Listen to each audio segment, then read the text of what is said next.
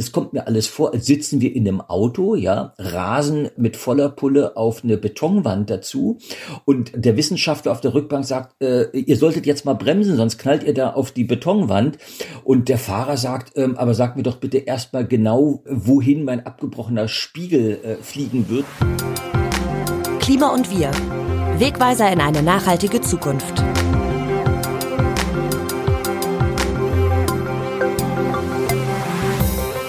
Hallo und willkommen zurück zu einer neuen Folge Klima und Wir, dem Podcast zu Klimawandel und Zukunftsfragen vom Redaktionsnetzwerk Deutschland.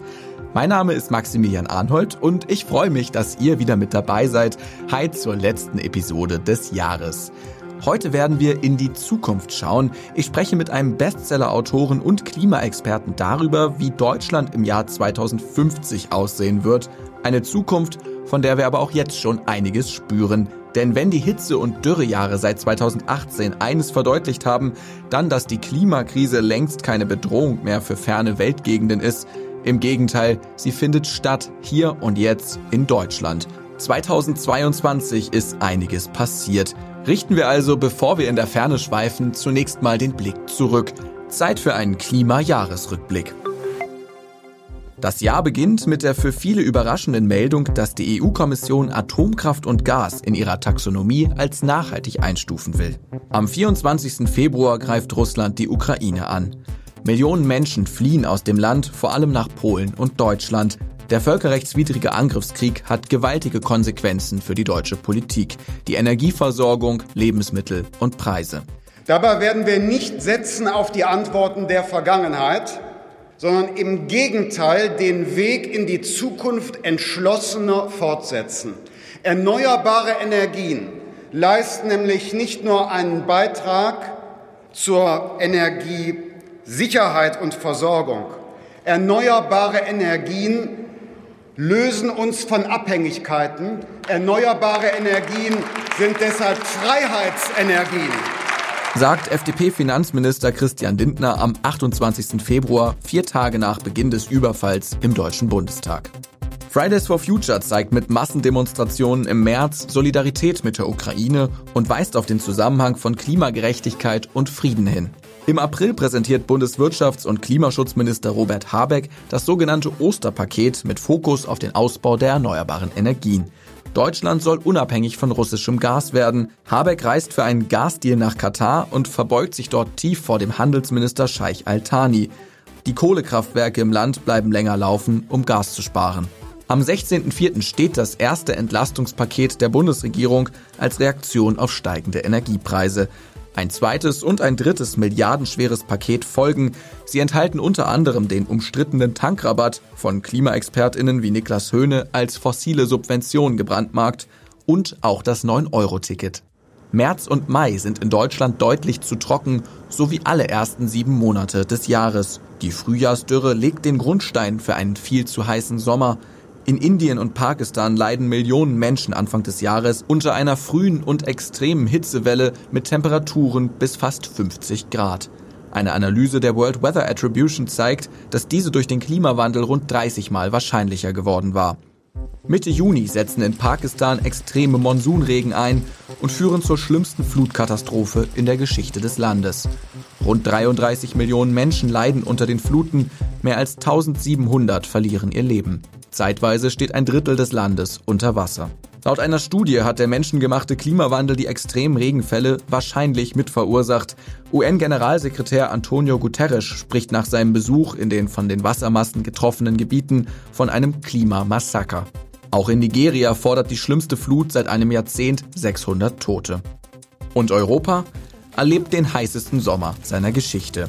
Und auch den mit den meisten je gezählten Waldbränden, Betroffen sind über 750.000 Hektar, die vom Feuer zerstört werden. Das ist die dreifache Größe Luxemburgs. Am härtesten trifft es Spanien. Es brennt aber auch in Frankreich, Portugal, Slowenien, Kroatien, Griechenland, der Türkei.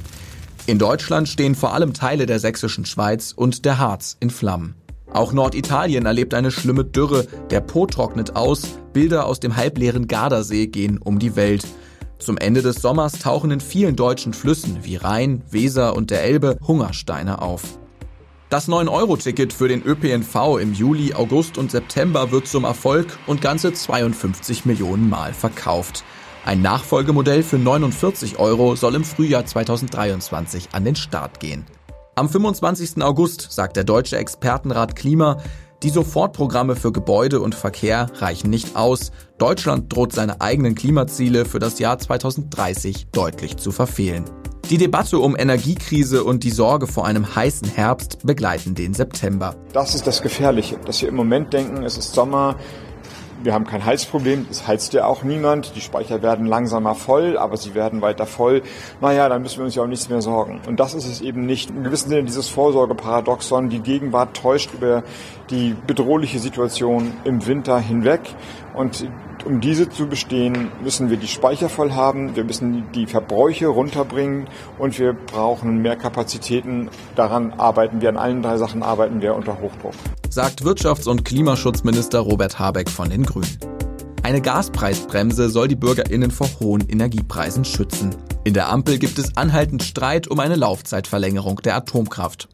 Ende September explodieren in der Nähe der Ostseeinsel Bornholm die Gaspipelines Nord Stream 1 und 2.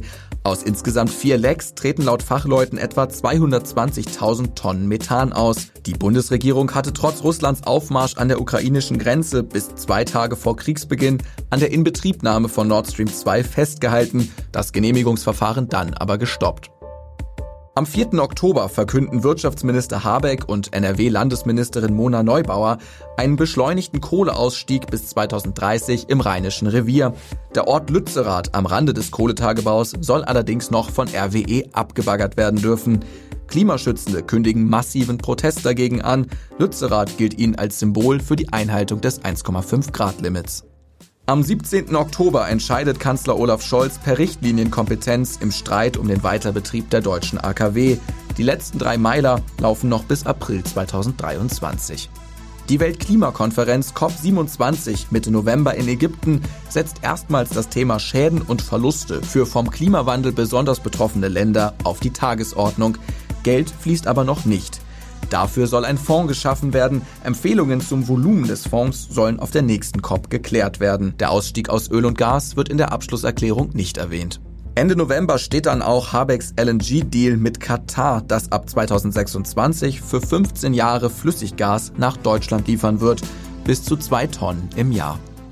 In Katar findet gleich nach der COP auch die erste angeblich klimaneutrale Fußball-WM statt, in acht eigens dafür neu errichteten und klimatisierten Stadien in der Wüste. In Wirklichkeit hat die WM nach Aussagen verschiedener ExpertInnen den wohl höchsten CO2-Ausstoß eines Fußballturniers aller Zeiten. Zum Ende des Jahres sorgen Aktionen der Klimaprotestgruppe Letzte Generation für Aufsehen. Sie bewerfen unter anderem Gemälde mit Kartoffelbrei und Tomatensuppe, kleben sich auf Autobahnen und dem Rollfeld der Flughäfen in Berlin und München fest. Das sorgt für hitzige Debatten darüber, wie weit Protest gehen darf. CSU-Politiker Alexander Dobrindt warnt vor einer Klima-RAF. Einige AktivistInnen landen in Polizeigewahrsam. Drei gute Nachrichten aus dem Dezember. Am 14.12. gelingt US-WissenschaftlerInnen ein Durchbruch bei der Kernfusion. Erstmals wird beim Verschmelzen von Atomkernen mehr Energie erzeugt als verbraucht. Bis die potenziell klimaneutrale Energieversorgung zur Verfügung steht, wird es aber mindestens noch ein Jahrzehnt, wenn nicht bis zur Mitte des Jahrhunderts dauern. Die EU einigt sich am 18. Dezember nach langen Verhandlungen darauf, den Emissionshandel zu verschärfen. Im Ergebnis darf weniger CO2 ausgestoßen werden. Die UN-Biodiversitätskonferenz in Montreal, Kanada, beschließt ein Abkommen zum Artenschutz.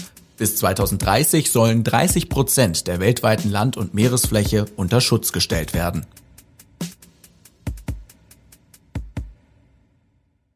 Das Klimajahr 2022 war also geprägt von einer eskalierenden Klimakrise, von Rückschritten durch Russlands Ukraine-Krieg und dem Fortschreiben fossiler Abhängigkeiten, aber auch gleichzeitig von ersten Wegen in die Energieunabhängigkeit und von neuen Protestformen. Wie geht es weiter? Aprikosen aus Hamburg, öffentliche Kühlräume für Berlin, Steppe in Brandenburg und Tigermücken im Rheinland. Sieht so die Zukunft aus? Deutschland 2050. Wie der Klimawandel unser Leben verändern wird, heißt das Buch der beiden Journalisten Nick Reimer und Thoralf Staudt. Sie haben dafür Erkenntnisse aus zahlreichen Studien und Forschungsberichten ausgewertet und beschreiben konkret, was auf unseren Alltag zukommt. Mit einem von Ihnen, dem Klimajournalisten Thoralf Staudt, spreche ich jetzt. Hi, lieber Thoralf, schön, dass du da bist. Hallo, grüß dich. Schauen wir mal in die Glaskugel. Hamburg hat 2050 ein Klima wie in Pamplona, schreibt ihr. Hannover wie in Toulouse, München wie in Mailand. Das klingt doch jetzt erstmal nicht so schlecht, wenn ich an so einem grauen, nasskalten Tag wie heute zum Jahresende aus dem Fenster schaue. Warum ist es trotzdem alles andere als eine verlockende Aussicht? Naja, die Urlaubsstimmung, die verstehe ich und auch ich äh, freue mich, wenn, weiß ich nicht, man Anfang Februar schon im Straßencafé bei milden Temperaturen seinen Cappuccino schlürfen kann. Aber ähm, genau die Vergleiche mit den Städten führen in die Irre, weil wenn man sich diese anderen Städte anguckt, die sind für das dortige Klima gebaut. Unsere Städte sind es nicht. Hannover ist nicht für das Klima von Toulouse gebaut. Wenn man im Stadtpark von Hannover sich umschaut, da stehen andere Bäume. Ähm, deshalb werden zum Beispiel die Bäume in den Stadtparks in den nächsten Jahrzehnten Riesenprobleme bekommen. Man sieht es ja schon heute. Äh, das ist übrigens kein Blick in die Glaskugel, sondern äh, spätestens äh, seit dem letzten Jahr, seit diesem Jahr wird auch Skeptikern klar, hier tut sich was und wir bekommen Probleme, weil ähm, kurz gesagt, alle unsere Infrastrukturen, alle unsere Städte, unsere Verkehrswege, unsere schlicht die Häfen, ja, die liegen an der Küstenlinie, wo eben zufällig im Klima der Vergangenheit, im Klima stabilen Klima der Vergangenheit die äh, Meeresuferlinie lag. Das verschiebt sich. Deshalb müssen wir uns auf das neue Klima einstellen. Und gerade bei Städten, bei Stadtentwicklung, äh, bei Gebäuden, die eine lange, lange Investitionszeit haben, ist es viel schwieriger, als man sich vorstellen kann. Hm. Über die einzelnen Bereiche sprechen wir gleich noch genauer. Erstmal die Frage, wie realistisch ist das Bild Deutschland 2050? Denn es gibt ja ganz unterschiedliche Szenarien des Treibhausgasausstoßes. Aktuell steuert die Welt auf 2,5 Grad Erhitzung bis Ende des Jahrhunderts zu, aber auch nur, wenn alle Staaten ihre Klimaschutzversprechen einhalten. Nichtsdestotrotz, es gäbe ganz unterschiedliche Pfade der Kohlendioxidentwicklung. Wie hat das eure Arbeit beeinflusst? Offen gestanden sehr wenig, weil bis Mitte des Jahrhunderts, das ist die schlechte Nachricht, ähm, bis Mitte des Jahrhunderts steht eigentlich unsere Klimazukunft schon so gut wie fest. Wir haben in den letzten Jahrzehnten schon so viele Treibhausgase ausgestoßen und diese Treibhausgase bleiben, gerade CO2 ist sehr langlebig, bleibt mehrere Jahrhunderte in der Atmosphäre. Das Klimasystem der Erde ist träge. Das heißt, ähm, was wir Mitte des Jahrhunderts an Klimaverhältnissen haben, steht praktisch schon fest. Deshalb das, was wir im Buch beschrieben haben, ist nicht irgendein Szenario, ähm, sondern ist eine sehr, sehr, sehr wahrscheinliche Realität. Was danach, was in der zweiten Hälfte des Jahrhunderts passiert, das tatsächlich, das haben wir noch maßgeblich in der Hand. Wir können noch das Klima auf dem Niveau, das wir im Buch beschreiben, auf diesen ungefähr zwei Grad, können wir es noch stabilisieren, aber dafür müssen wir jetzt sofort den stärksten Klimaschutz machen, den man sich überhaupt nur vorstellen kann. Wenn wir das nicht machen, tatsächlich, dann geht der äh, Klimawandel, die Erderhitzung ab Mitte des Jahrhunderts weiter und weiter und weiter. Nachgehakt. Kurzer Einschub. Wie sicher sind die Klimaprojektionen eigentlich, die die wissenschaftliche Grundlage für Thoralfs Buch bilden? Kurze Antwort, absolut sicher. Die Klimamodelle rechnen in die Vergangenheit zurück mit den Parametern Temperatur und Treibhausgaskonzentration in der Atmosphäre. Diese vorhandenen Werte nehmen sie, rechnen rückwärts und schauen dann, ob die Temperaturen auch rauskommen, die tatsächlich gemessen wurden. Die justierten Modelle klappen sie dann in die Zukunft. In der Nachkommastelle gibt es natürlich Unschärfen, aber es gibt keinen wissenschaftlichen Zweifel daran, dass es in Deutschland viel heißer wird, mit mehr Starkregen und langen Trockenphasen mit viel mehr Dürre dazwischen. Das Bild Deutschland 2050 hat ja auch den Vorteil, dass es eben in der Lebensrealität von uns angesiedelt ist. Die allermeisten, auch derjenigen, die hier gerade zuhören, werden in einem Vierteljahrhundert hoffentlich oder aller Voraussicht nach noch da sein. Das ist nicht so viel Zeit. Genau, das war die Idee. Ähm, beim Nachdenken, ähm, ich schreibe äh, seit äh, vielen Jahren über äh, Klimawandel, Klimaforschung, arbeite bei einem Wissenschaftsportal klimafakten.de, wo wir uns tatsächlich auch mit Kommunikationspsychologie beschäftigen. Und tatsächlich, es gibt im Moment eine ähm, ganze Menge Forschung schon dazu. Woran liegt es, dass die Gesellschaft dieses Thema so komisch ähm, beiläufig behandelt, ihm ausweicht. Die Fakten sind seit mindestens 30 Jahren klar. Ähm, aber die Politik reagiert nicht, die Gesellschaft reagiert nicht. Jeder, auch ich selber, wir machen alle irgendwie weiter in unserem Trott. Das hat viel zu tun mit einem Phänomen, was die Forschung psychologische Distanz nennt. Wir wissen zwar, dass es den Klimawandel gibt. Wir geben auch in Umfragen an, ja, der ist schon wichtig, ja, der wird schon ein Problem. Aber durch Medien Medienberichterstattung haben wir alle das Gefühl, der ist weit weg. Ähm, die sogenannte psychologische Distanz, also in der Psyche ja. wirkt er weit weg. Entweder denken wir, er ist räumlich weit weg. Das wird bestärkt oder wurde bestärkt durch Medienberichterstattung. Über Jahre haben wir immer Eisbärenfotos gesehen, ja, oder Fotos von untergehenden Südseeinseln. Alles nicht verkehrt oder schmelzenden Gletschern. Alles nicht äh, verkehrt, aber das heißt, der Eisbär ist weit weg. Äh, die Malediven, boah, hm, der betrifft mich genau, nicht. ist weit weg, ist ein Tier außerdem oder die Grafiken, die Szenarien des IPCC gehen immer bis ins Jahr 2100. Mein Gott, das Jahr 2100 ist weit weg. Diese psychologische Distanz ist ein Problem.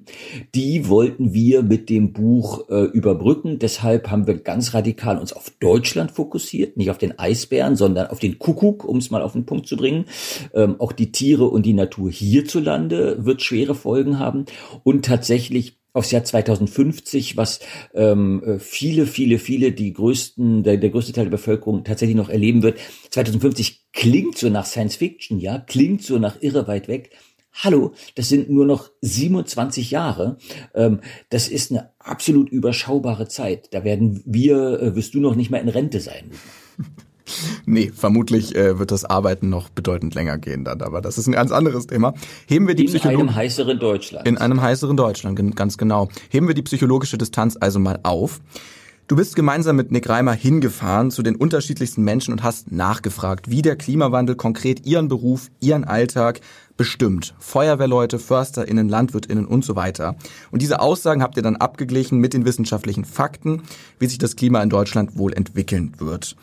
Wenn wir das also mal durchgehen, wir haben schon über Hitze in der Stadt gesprochen, die ist schon heute tödlicher als Verkehrsunfälle. Ja, ähm, auch das äh, sehen wir mittlerweile schon, dass sich zum Beispiel Krankheiten ausbreiten, die durch äh, Mücken übertragen werden. Äh, vektorbasierte Krankheiten heißt es in der Fachsprache, also Vektoren durch äh, Krankheitsüberträger. Die Tigermücke äh, ist tatsächlich im Südwesten in der Region Freiburg schon lange heimisch. Sie breitet sich aus. Sie ist in Berlin. In diesem Jahr gab es erstmals äh, Flugblätter in Berlin, dass in der Kleingartenanlage die Tigermücke äh, heimisch geworden ist und die Tigermücke tatsächlich bei den Temperaturen, die wir in Deutschland haben, und haben werden, breitet sich aus und sie verbreitet äh, Krankheitserreger äh, vom Denguefieber zum Beispiel. Äh, wir werden Probleme mit Malaria bekommen. Wir haben jetzt schon Probleme mit Westnil-Virus. Durch wärmere Seen oder die wärmere Ostsee werden wir Probleme bekommen mit Algenpests und äh, Fibrionen, was beim Baden für empfindliche Leute ähm, tatsächlich eine große Gesundheitsgefährdung ist. Ähm, wir sehen schon jetzt und wir werden noch viel mehr eine Zunahme von Allergien bekommen, weil zum einen ähm, die Pflanzen, die es schon gibt, früher im Jahr, ein paar Wochen früher im Jahr beginnen zu blühen. Das heißt, die Pollen fliegen früher. Zum anderen wandern neue Pflanzen ein, die Ambrosia zum Beispiel, die bis weit in den Herbst hinein blüht und äh, aggressive Pollen verbreitet. Und ganz generell werden bei höheren Temperaturen, höherem CO2-Gehalt die Pollen aggressiver, die Pollenlast wird größer. Also für die vielen Millionen Allergiker, die werden am eigenen Leib tatsächlich spüren, wie die Allergien durch den Klimawandel mehr werden. Aber du hast es erwähnt, das größte Thema, auch das gefährlichste, das äh, für die Gesundheit und für die äh, Todesfälle stärkste Thema ist ganz zweifellos die Hitze. Wir werden viel, viel krassere Hitzewellen bekommen. Ähm, so Temperaturen über 40 Grad sind historisch in Deutschland die absolute Ausnahme, waren früher praktisch nicht möglich. Wir sehen sie jetzt gelegentlich. Mitte des Jahrhunderts oder erst äh, recht Ende des Jahrhunderts wird das eine ganz normale Sommerspitze sein. Und das, wie gesagt, bei einer Infrastruktur, bei Gebäuden, die darauf nicht ausgelegt sind, ähm, das wird tatsächlich katastrophal und tödlich für viele, viele tausend Leute. Hm. Und das verdeutlicht eben zum einen direkt die Notwendigkeit der Anpassung, zum Beispiel durch die beschriebenen Kühlräume. Die Hitze führt natürlich auch dazu, dass man Landwirtschaft anders betreiben muss, dass man Früchte vielleicht nicht mehr so anbauen kann, wie man das heute gewohnt ist. Ich würde gerne über Landwirtschaft reden. Mhm. Wie geht's da weiter? Wir werden eine ganz andere Landwirtschaft in Deutschland bekommen. Wir haben ein eigenes Kapitel zum Thema Landwirtschaft im Buch, sind da zu rumgefahren, zu äh, Forscherinnen, Forschern, zu Instituten. Und tatsächlich schon jetzt äh, in Brandenburg in der Uckermark haben wir mit einem Forscher gesprochen, der sagt ganz klar, Winterweizen, das bisher dominierende, wichtigste Getreide, äh, sozusagen das Brotgetreide der deutschen Ackerwirtschaft, wird Mitte des Jahrhunderts Riesenprobleme haben und in der zweiten Jahrhunderthälfte in vielen Regionen nicht mehr anbaubar sein, weil es schlicht zu trocken wird. Zu heiß ist ein Problem auch für Weizen, weil die Pollen äh, sozusagen steril werden, wenn es zu heiß ist. Aber das größte Problem ist wirklich die Trockenheit. Mhm. Winterweizen äh, braucht äh, im Herbst feuchten Boden, damit die äh, Saat noch aufgeht und dann in Schösslingen über den Winter auf den Feldern steht. Wir werden viel trockenere Sommer und Herbste bekommen. Deshalb sozusagen geht das nicht mehr, beziehungsweise mindestens nicht mehr verlässlich. Äh, und dort in der Uckermark auf den Versuchsfeldern stehen mittlerweile Kulturen wie Soja, Hirse, Kichererbsen. Ähm, und die sagen ganz klar, eine Reihe von Jahren kommen wir vielleicht noch mit Züchtung, mit neuen Sorten, trockenresistenten Sorten von Weizen äh, über die Runden. Aber wirklich mittelfristig müssen wir hier uns auf andere Ackerkulturen einstellen man hat dann manchmal Leute, die sagen, ach, dann bewässern wir halt äh, unsere Felder, ist doch kein Problem. Naja, ähm, da sind wir dann beim Wasserthema. Es ist sehr unklar, ob wir Mitte des Jahrhunderts wirklich noch genug Wasser für die Bauern haben. Klar ist jetzt schon, wir werden nicht mehr genug Wasser für alle haben. Und dann, und das sieht man auch jetzt schon in einigen Regionen, gehen die Verteilkämpfe los. Für wen ist denn das Wasser am wichtigsten? Für die Trinkwasserversorgung der Bevölkerung? Für die Industrie, die eine Menge Wasser will, für die Bauern, die sagen, wir bauen äh, Lebensmittel an, für die Natur, für die äh, trockenfallenden Seen mit Fischsterben. Also Wasser sozusagen die Gewissheit, wir sind ein wasserreiches Land in Deutschland, was wir zu Beginn der Recherchen noch oft gehört haben. Herr Staud, äh, machen Sie sich keine Sorge, es ist genug Wasser für alle da. Jetzt nach zwei, drei Jahren sagen auch die Experten, die damals noch wirklich optimistisch gestimmt waren, oh oh, wir haben ein Riesenwasserproblem in Zukunft in Deutschland. Ja, die Anfänge dessen erleben wir ja zum Beispiel auch durch die eingeschränkte Schifffahrt in diesem Jahr auf dem Rhein, der dann plötzlich genau, an vielen ja. Stellen trocken gefallen ist. Ich lese bei euch im Buch im Verkehrskapitel, irgendwo ist immer irgendwas unterbrochen. Das ist die Zukunft der Verkehrswege. Ähm, wir haben uns gerade der Rhein ist ein super Beispiel. Es ist die wichtigste Wasserstraße Deutschlands und Europas. Äh, mir sagt ein Experte, der Rhein wird jetzt von den Unternehmen, die dort äh, sitzen, wie ein Förderband behandelt. Ein verlässliches Förderband, äh, wo man das ganze Jahr lang just in time seinen Nachschub bringen kann, entweder Rohstoffe ähm, oder Schüttgut oder auch Rohstoffe BASF in Ludwigshafen haben wir besucht oder Raffinerien im Kölner Raum. Sozusagen die rechnen fest damit, auf dem Rhein kannst du immer was verschiffen. Das war in der Vergangenheit, ich sag mal 350 Tage im Jahr war das sicher. Es gab ab und zu mal ein Hochwasser, wo man aber mit langer Vorwarnzeit sich darauf einstellen konnte. Die Klimamodelle sagten eigentlich für die zweite Hälfte des Jahrhunderts Probleme im Rhein voraus. Ähm, gar nicht mal so sehr wegen weniger Niederschlägen, sondern wegen Problemen in den Alpen. Der Rhein wird vor allem ähm, durch Schmelzwasser ähm, aus den Alpen, von den Gletschern und den Schneepacks des Winters äh, gespeist. Wir haben aber eine Temperaturerhöhung auch in den Alpen. Wir haben in diesem Jahr gesehen, dass sehr, sehr wenig Schnee dort äh, gefallen ist, im letzten Jahr gesehen und in diesem Jahr dann eben die ähm, Ergebnisse nicht nur im Rhein, sondern auch in der Po-Ebene dass das Schmelzwasser aus den Alpen fehlte. Und wenn die Gletscher dort wegschmelzen, werden wir wirklich in der zweiten Hälfte des Jahrhunderts diese Speisung des Rheins nicht mehr haben.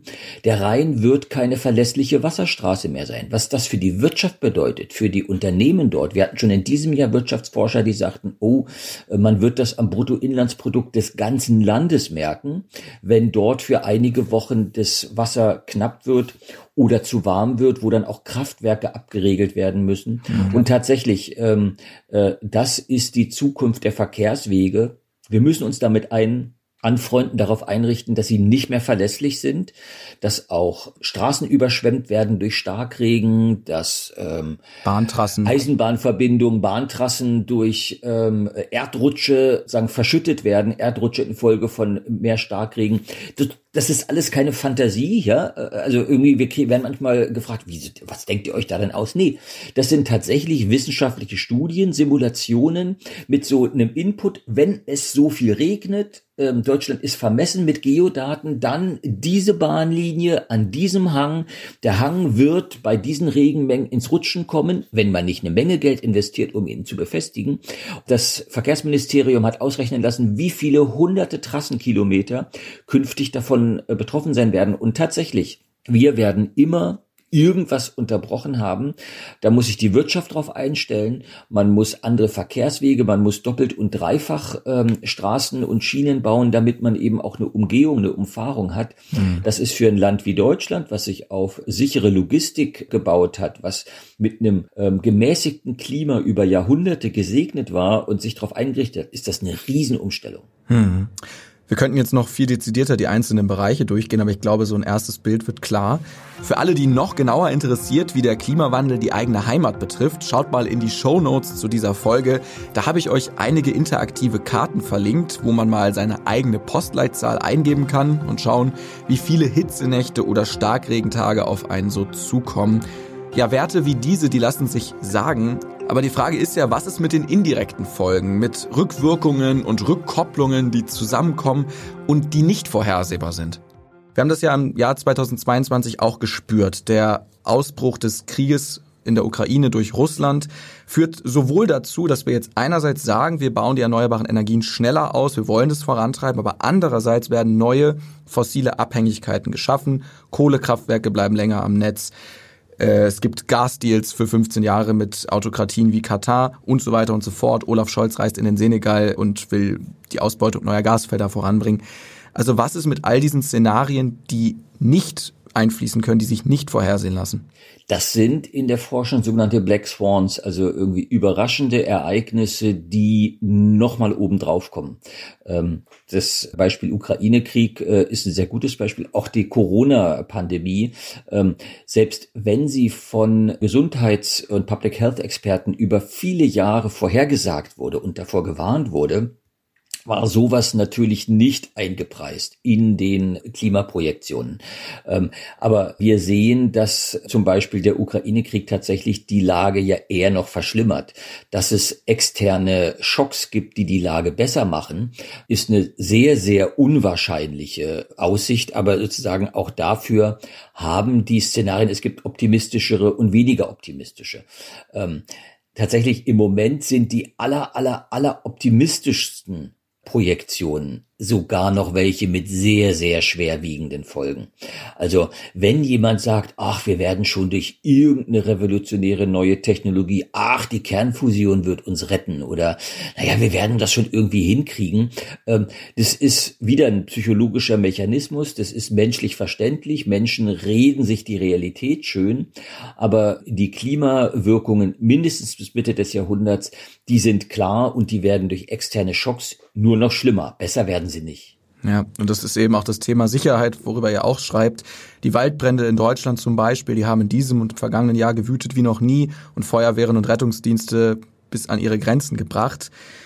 Krieg, Migrationsfragen, Hungersnöte, da kommt eben am Ende des Tages alles zusammen. Ja. Genau, wir haben im äh, Buch als vorletztes ein Kapitel Sicherheit, wo wir all diese Sachen uns angucken und tatsächlich indirekte Folgen ähm, die nicht mal überraschend sind, die sich nur halt nicht in Wirtschaftsmodellen von Wirtschaftswissenschaftlern modellieren lassen. Die sind bei den ganzen Klimavorhersagen außen vor gelassen. Wir haben wir im Buch zwar erwähnt, aber man kann sie nicht einrechnen. Aber ich sag mal, äh, niemand weiß, wie viele Leute wirklich in anderen Ländern heimatlos werden durch die viel äh, häufiger werdenden starken Wirbelstürme. Dass es die gibt, das ist so sicher wie das Arm in der Kirche. Aber niemand kann sagen, wie viele Leute gehen denn da auf die Flucht oder wie viele Länder werden wie oft verwüstet. Es ist hochplausibel, dass diese Länder dann kein Geld mehr haben werden, um deutsche Autos zu kaufen, ja, oder äh, deutsche Werkzeugmaschinen. Ähm, das heißt, es ist hochplausibel, dass auch unsere exportabhängige Wirtschaft von Klimawandelfolgen in anderen Teilen der Welt hart getroffen wird. Ob wir dann Mitte, Ende des Jahrhunderts noch so wohlhabend sein werden, um uns unsere Schäden hier zu reparieren, ist ziemlich unsicher. Ich habe mit renommierten Klimaforschern gesprochen, die sagen, diese indirekten Folgen, die man wirklich nicht modellieren kann, die sind eher noch schlimmer als die, über die wir im Buch schreiben. Ähm, und das tatsächlich haben wir versucht, in einem Kapitel äh, zu umreißen. Ähm, aber diese Rückwirkungen tatsächlich, die sind unvermeidbar. Ähm, wenn ich dann immer andere Politikerinnen, Politiker oder auch Alltagsleute höre, na, sag mir doch, wie schlimm wird es, sag ich nach den Recherchen zum Buch, ja, Hallo, äh, was braucht ihr denn noch? Das kommt mir alles vor, als sitzen wir in einem Auto, ja, rasen mit voller Pulle auf eine Betonwand dazu und der Wissenschaftler auf der Rückbank sagt, äh, ihr solltet jetzt mal bremsen, sonst knallt ihr da auf die Betonwand und der Fahrer sagt, ähm, aber sagt mir doch bitte erstmal genau, wohin mein abgebrochener Spiegel äh, fliegen wird oder ob ich am Schädelbasisbruch oder am Genickbruch äh, sterben werde und kannst du mir das ganz genau sagen? Erst dann äh, werde ich bremsen. Es ist völlig irre. Äh, äh, solche Präzision in den Vorhersagen wird es nie geben. Dass wir mit den Emissionen runter müssen, das ist längst klar. Vielleicht erfinden wir ja auch eine Wunderbremse, die uns innerhalb der allerletzten genau. Nanosekunde Und bis dahin bremse ich nicht. Bis dahin gebe ich sogar noch mehr Gas, ne? weil bisher steigen die weltweiten Emissionen immer noch. Wir geben um im Bild zu bleiben, wir bremsen noch, noch lange nicht. Wir geben wir, Gas. Äh, äh, Im sind noch nicht mal vom Gas runtergekommen, sondern wir geben noch weiter Gas. Ja. Wie irre ist das? Ja. Der Ansatz, den ihr mit Deutschland 2050 verfolgt, sprich hinzugehen, Menschen aus den verschiedensten Berufen, Disziplinen zu befragen, so ein bisschen ähnlich mache ich das mit Klima und wir ja auch. Ich habe in eurem Buch auch gelesen, beim Klimawandel haben wir es mit einer radikalen Entwertung menschlichen Erfahrungswissens zu tun. Was bedeutet das und hast du bei deinen Recherchen Menschen getroffen, die schon mit deinen Fragen einfach schlicht überfordert waren? Das war eine der Aha-Momente, eine der Aha-Momente bei der Recherche zum Buch wenn man es einmal verstanden hat, ist es so klar. Aber ähm, wir als Menschen, als Einzelmenschen, aber auch als Gesellschaft, wir treffen jeden Tag Alltagsentscheidungen, die darauf basieren, dass wir sie aus der Erfahrung ableiten. Ja, ähm, äh, wann ich morgens äh, aus der Tür gehe, leite ich daraus ab, äh, dass ich die Verkehrsverhältnisse auf dem Weg zur Arbeit irgendwie kenne und weiß, ich komme ungefähr pünktlich an. Ein banales Beispiel, aber äh, auch ganz allgemein Gesellschaften. Wo bauen sie ihre Städte hin? Wo haben sie Häfen hingebaut? Welche Wetterverhältnisse, äh, mit welchen Wetterverhältnissen können sie retten und richten ihre Landwirtschaft, ihre Forstwirtschaft drauf aus? Ja, das ist alles, alles ist abgeleitet aus Erfahrungen der Vergangenheit, entweder von Einzelpersonen oder von Gesellschaften. Und das Wahnsinnige ist, darauf können wir uns nicht mehr verlassen. Weil das Klima wird anders, äh, es wird alles ändern. Und zum Beispiel, du fragst nach wer, äh, äh, äh wen sind wir getroffen? Bauern, diese Landwirte oder noch viel mehr äh, Forstwirte. In der Forstwirtschaft wird längst diskutiert, was das heißt, wenn man nicht mehr aus Standortbedingungen der letzten Jahrhunderte ableiten kann, dass man in Deutschland Fichten oder Eichen oder Buchen pflanzen kann. Das ist für die Forstwirtschaft ein Riesenproblem, ja, weil da geht's um Jahrzehnte, ehe du ernten kannst. Und wenn du nicht mehr aus der Vergangenheit ableiten kannst, was eine erfolgversprechende Anbaustrategie ist, oder ein anderes Beispiel, ähm, Normen im, im Bauwesen, im Handwerk. Ähm, das Eisenbahnbundesamt hat eine Studie äh, dazu gemacht, welche Normen denn für den Eisenbahnbetrieb, für Weichen, Temperaturen in Trafohäuschen und so weiter. Ja, das ist alles, alles in Deutschland ist ausgelegt auf das stabile Klima der Vergangenheit, dass sich das ändert ähm, und wir nicht mehr wissen können, wie es nächstes Jahr oder nächstes Jahrzehnt aussieht. Das tatsächlich habe ich dann äh, beschrieben mit dem mit der Formulierung. Das ist eine radikale Entwertung des Erfahrungswissen. Ein amerikanischer Forscher hat das mal äh, genannt. Wir segeln gerade in ein Zeitalter extremer Ungewissheit, weil wir nicht mehr wissen, wie wir uns als Menschen, als Gesellschaft verhalten wollen. Ein letztes Beispiel die ganze Strategie von Trial and Error, ja, äh, irgendwie jeder Mensch, ganze äh, Wirtschaftsbranchen, irgendwie die ganze Menschheit basiert auf dem Prinzip von Trial and Error. Ich versuche was, wenn es schief geht, versuche ich was anderes. Wenn sich die Rahmenbedingungen ändern, ja, äh, dann funktioniert Trial and Error nicht mehr. Ähm, Tatsächlich, das halte ich für eines der meist unterschätzten und am wenigsten verstandenen Probleme beim Klimawandel, dass alles anders wird und ich ja, mich nicht mehr darauf verlassen kann, dass meine Erfahrung sinnvolle Grundlagen für Zukunftsentscheidungen bietet. Hm. Die Frage ist natürlich, wie man da dann rauskommt. Diese Frage, was wir konkret zur Klimaanpassung tun müssen, beantwortet das Zentrum Klimaanpassung, seit Juli 2021 die erste bundesweit tätige Beratungs- und Informationsstelle für Anpassungsmaßnahmen gegen den Klimawandel, ins Leben gerufen vom Bundesumweltministerium. Das Zentrum versteht sich als Impulsgeber und Wissensvermittler für Städte und Gemeinden und auch für Träger von sozialen Einrichtungen. Dr. Beatrice John ist für das Zentrum Klimaanpassung im Einsatz. Sie verrät, wie jede und jeder selbst beitragen kann. Da ist das Stichwort Eigenvorsorge natürlich ganz groß. Was auf jeden Fall jeder machen kann, gerade diejenigen, die im Privateigentum, im eigenen Haus und so weiter wohnen, mal so einen Check zu machen. Äh, wie sieht das denn aus bei Starkregen bei mir im Haus? Gibt es irgendwelche Eintrittswege, die ich vielleicht besser ausgestalten kann? Es gibt zum Beispiel tolle Angebote von der Verbraucherzentrale in NRW.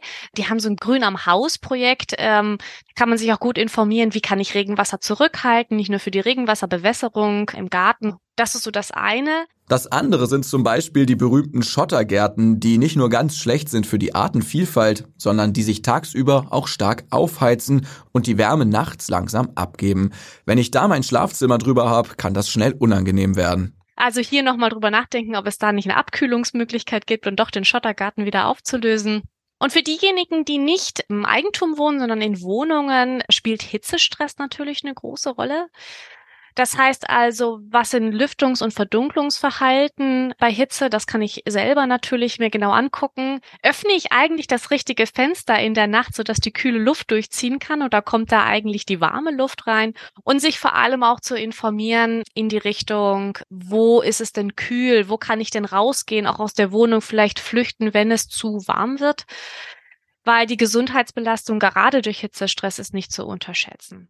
Auf kommunaler Ebene heißen die Zauberworte der Klimaanpassung Entsiegelung von Flächen und blaue Infrastruktur, also Wasserflächen schaffen, Wasserspiele, Brunnen zur Abkühlung oder auch Trinkwasserbrunnen für Bürgerinnen und Touristinnen. Außerdem alles auch im Bereich der sozialen Einrichtungen, da weiter reinzuschauen, weil hier besonders betroffene Bevölkerungsgruppen natürlich untergebracht sind. Das heißt Kindergärten, Pflegeheime, Obdachlose, die besonders unter Hitzestress natürlich dann leiden und hier ähm, Hitzewarnmechanismen weiter zu etablieren und auch äh, Verhaltensweisen und angepasste Verhaltensweise fördern. Beatrice John glaubt, dass sich im Bereich Klimaanpassung in jüngster Zeit schon viel bewegt hat. Mit dem Sofortprogramm Klimaanpassung, das vom Bund verabschiedet wurde, sollen Kommunen weiter bei der Klimaanpassung unterstützt werden, auch mit Fördermitteln. Trotzdem betont die Wissenschaftlerin, wir sehen auch, und nicht dieses Jahr ist natürlich besonders, dass Krisen, die kommen, andere Trends gerne auch Klimaschutz und Klimaanpassung sofort überlagern und dann plötzlich nicht mehr so wichtig sind, wie es sofortige Reagieren. Und hier ist es ganz, ganz wichtig, dass wir weiter dafür sorgen, dass dieses Thema auf der Agenda bleibt, dass das nicht nach hinten rutscht, weil jetzt ist unser Möglichkeitsfenster. Der Haken daran ist, Klimaanpassung ist, das kommt natürlich dazu, keine Pflichtaufgabe in den Städten. Ähm, aber man muss immer so ein bisschen abwägen, zu den kommunalen Pflichtaufgaben, die es so gibt, die erledigt werden müssen, wo kann ich Klima trotzdem gut einbinden. Ne? Ich denke, dass äh, hier eine große Rolle spielen wird in den nächsten Jahren, dass wir alle Aufgaben, die wir eh machen müssen, also die Straße wird gebaut, die, es gibt Sanierungsprojekte und die uns anzugucken, zu sagen, wir machen es eh, dann lass uns uns doch so machen, dass es eben auch klimaangepasst ist. Klar, wenn zum Beispiel ein neues Stadtquartier oder Baugebiet hochgezogen wird, sollte die Ausrichtung für Photovoltaik, die Wärmeplanung, Starkregenvorsorge etc. schon klimaangepasst sein. Aber ob das wirklich gelingt, ohne die Kommunen in die Pflicht zu nehmen, ist eine Frage für die Politik, die mir Beatrice John nicht so leicht beantworten kann. Laut Recherchen von Zeit Online haben 80 Prozent von 299 Landkreisen in Deutschland keinerlei Hitzeschutzkonzepte oder Aktionspläne.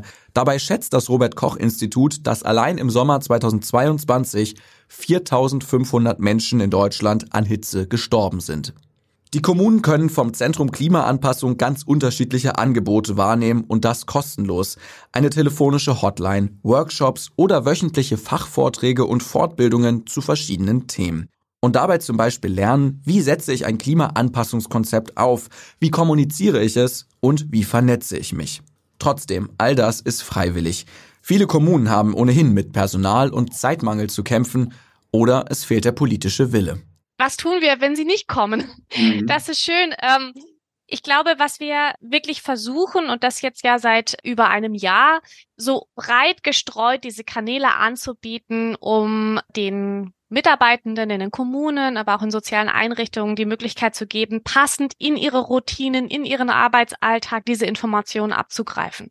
Das heißt, manchmal kann ich mir die Zeit nehmen und habe irgendwie so diese anderthalb Stunden auf Mittwochvormittag und kann mir da den speziellen thematischen Input zum Beispiel zu Klimaanpassung und Denkmalschutz holen.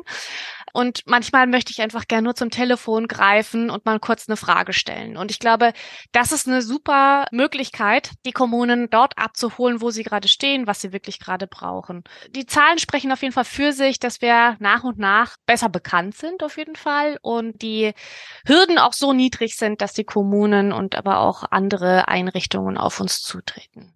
Halten wir also fest, es gibt eine ganze Menge Wege, sich im Privaten und als Kommune an den Klimawandel anzupassen. Es gibt viele Angebote und Förderung und es wird mehr. Vorgeschrieben ist es aber meist noch nicht. Zurück zu Thoralf.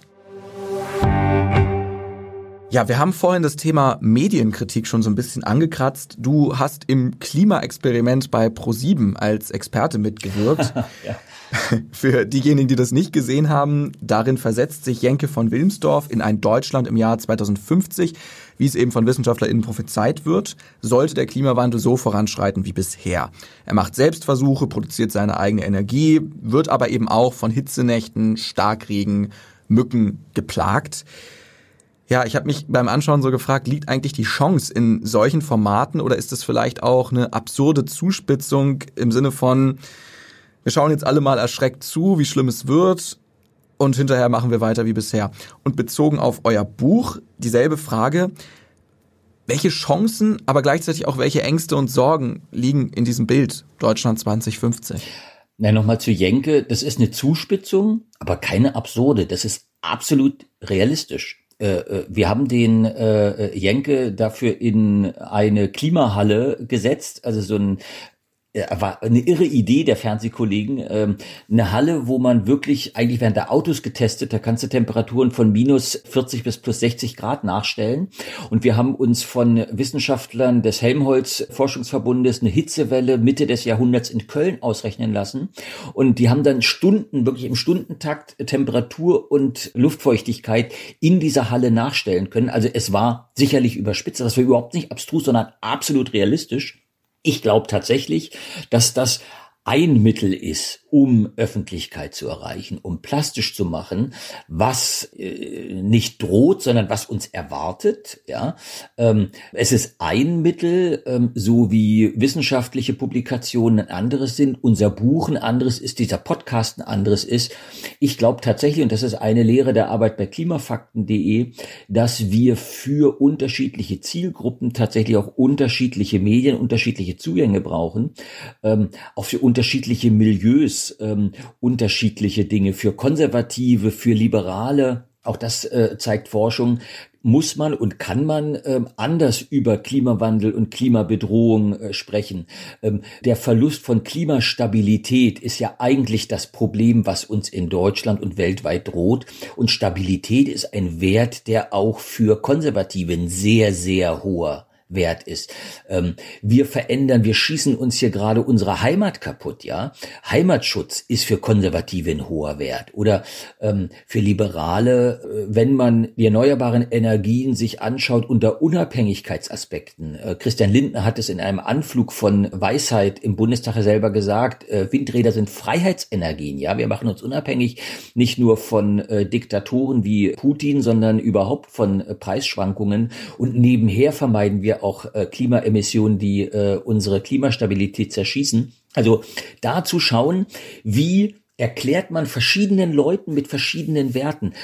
Kein Mensch oder ganz, ganz wenige Menschen sind wirklich böse. ja, und interessieren sich nicht fürs Klima. Ähm, sie sind nur, davon bin ich überzeugt, bisher mit nicht passenden, mit nicht überzeugenden Argumenten, auch von der Klimabewegung angesprochen worden, auch von Medien. Auch Medien predigen zu häufig nur zu den Überzeugten und tatsächlich für jede Zielgruppe die klare Botschaft und vor allem den Nutzen äh, von klimafreundlichen, von emissionsarmen Technologien, von Lebensstilen ähm, klar zu machen. Da liegt, glaube ich, noch eine ganze Menge Potenzial. Hm.